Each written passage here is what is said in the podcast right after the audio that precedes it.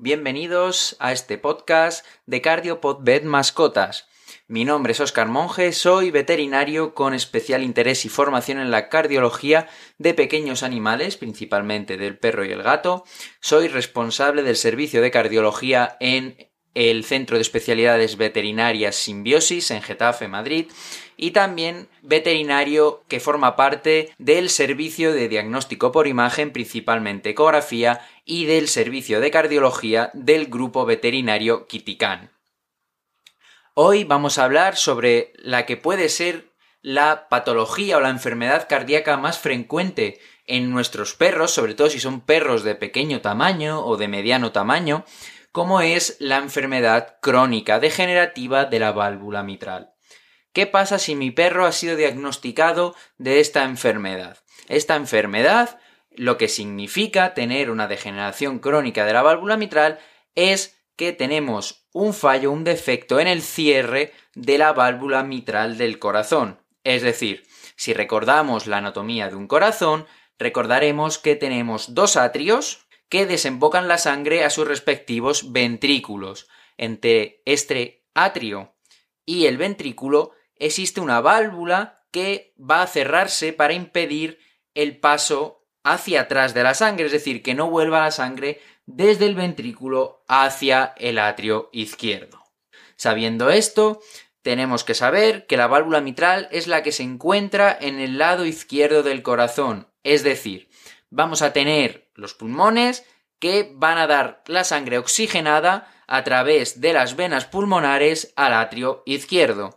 Este atrio izquierdo, cuando se llena, producirá la apertura de la válvula mitral dejando pasar la sangre hacia el ventrículo izquierdo. Posteriormente, cuando el corazón se contrae, esta sangre saldrá a través de la aorta hacia el resto del cuerpo. Esto es lo que ocurre en condiciones normales. Cuando tenemos esta enfermedad, esta degeneración crónica de la válvula mitral, lo que ocurre es que cuando el corazón se contrae, parte de la sangre no va hacia la aorta, no va hacia el resto del cuerpo, sino que vuelve hacia el atrio izquierdo, es decir, va hacia atrás. Esto se produce porque la válvula mitral tiene un defecto, está engrosada y permite que pase la sangre hacia atrás, es decir, no cierra correctamente. ¿Qué ocurre con esta enfermedad?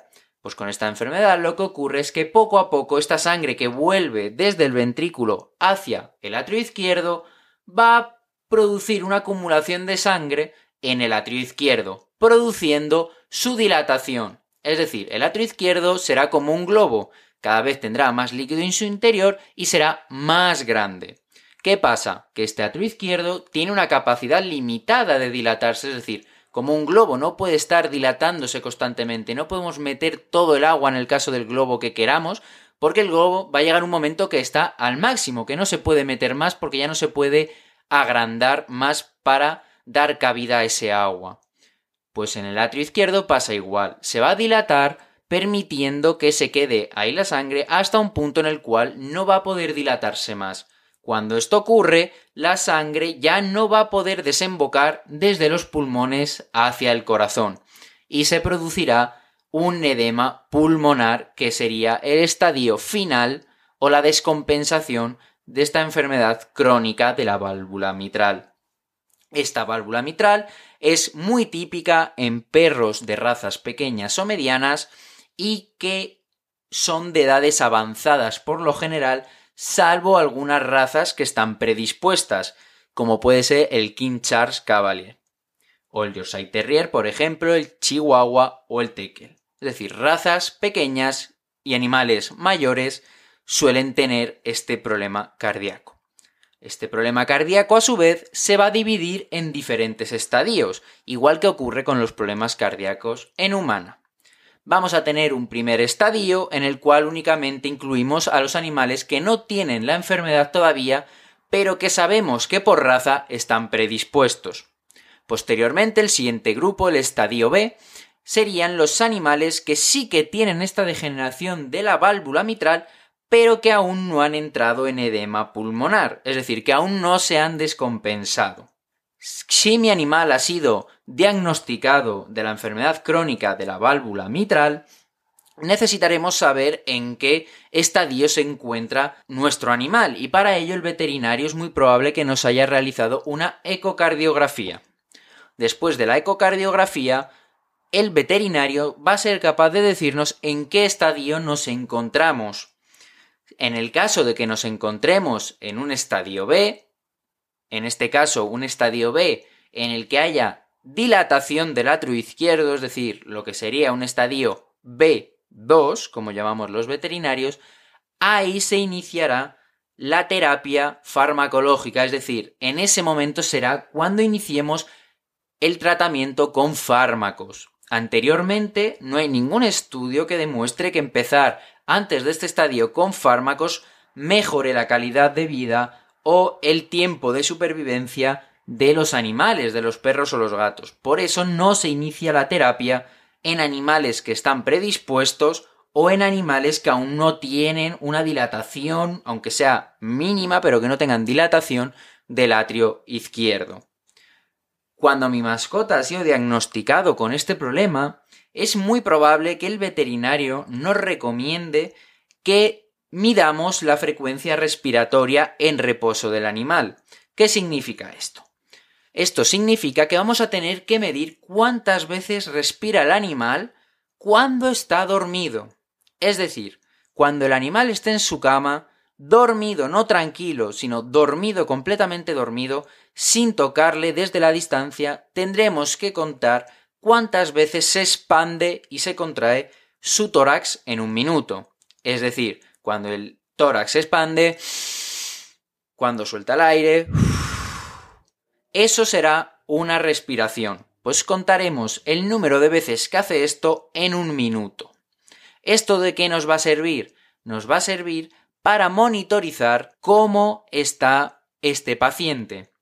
¿Por qué? Porque es un parámetro que nos ayudará a ver cuándo se está empezando a descompensar, ya que cuando se empieza a descompensar y empiece a formar edema pulmonar, tendremos un aumento de esta frecuencia respiratoria en reposo por encima de los 40 respiraciones por minuto. Por tanto, ¿qué tengo que tener muy claro cuando mi animal, mi perro, ha sido diagnosticado de una enfermedad crónica de la válvula mitral. Pues lo que tengo que tener claro es que necesitará tratamiento si es un estadio B2 de manera crónica para toda su vida. Las enfermedades cardíacas, por desgracia, la mayoría de ellas, igual que en personas, no tienen cura, tienen un tratamiento que nos ayudará a mejorar la calidad de vida del paciente y nos ayudará a tener un mayor tiempo de supervivencia pero no curaremos la patología, el problema que tiene nuestro animal. Eso sí, es muy importante que la medicación que nos recomiende nuestro veterinario no la dejemos de dar bajo ninguna circunstancia, aunque nosotros veamos al animal bien, porque generalmente si el animal está bien, significa que es la medicación la que está ayudándole y la que está haciendo un correcto efecto. Pero si dejamos de darla porque le vemos bien, es muy probable que este paciente se descompense y por tanto ya tengamos que acudir de urgencia al veterinario, por lo que es vital no dejar de dar nunca la medicación que el veterinario nos haya recomendado como crónica. Además, en cuanto a las pautas de ejercicio y eso, el animal no tiene que tener una restricción excesiva del ejercicio, es decir, no tenemos que dejarle en casa metido, sino que él va a poder andar, va a poder dar sus paseos. Lo que no vamos a poder forzarle es a que haga ejercicio. Es decir, no le voy a tirar la pelota para que él corra hasta que no pueda más. Eso es lo que no vamos a poder hacer. Pero incluso si él quiere darse una carrera porque a él le ha apetecido, no va a haber mayor problema. Entonces, para resumir un poco todo el problema de la enfermedad crónica de la válvula mitral perros de razas pequeñas, medianas, generalmente mayores, es decir, a partir de los 6-7 años, suelen empezar a desarrollar esta patología.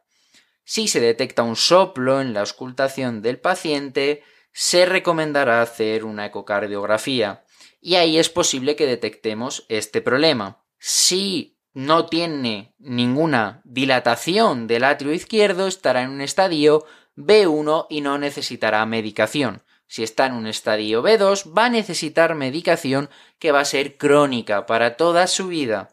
Si este animal ya se descompensara y entrara en edema pulmonar, es decir, dificultad respiratoria, estaríamos ante un estadio C, que es una urgencia que debemos acudir al veterinario. Por suerte, como ya he dicho, tenemos la frecuencia respiratoria en reposo para poder detectar cuando nuestro paciente se puede estar descompensando. Y si somos responsables y medimos esa frecuencia respiratoria en reposo, es muy probable que detectemos muy precozmente, es decir, de una forma muy temprana la descompensación y únicamente con corrección de medicación consigamos poner otra vez al animal en un estado compensado. Por tanto, es muy importante que sigáis las recomendaciones de vuestros veterinarios en cuanto a revisiones, en cuanto a medicación y en cuanto a la pauta de apuntar estas frecuencias respiratorias en reposo. Ante cualquier duda, nunca dudéis llamar a vuestro veterinario y preguntarle por qué ha hecho el animal alguna cosa rara o veis algo raro, podéis llamar al veterinario y preguntarlo sin ningún problema. Y él ya os recomendará si es necesario que el animal vuelva a pasar por consulta para revisarle y, si fuese necesario, cambiar algo en su pauta de tratamiento. Esta es una enfermedad cardíaca muy común en nuestros perros, por tanto no es de extrañar que se detecte en nuestra mascota cuando ya sea mayor. Por tanto, no tenemos que preocuparnos, no tenemos que dar al animal por desahuciado, sino únicamente seguir las recomendaciones de nuestro veterinario.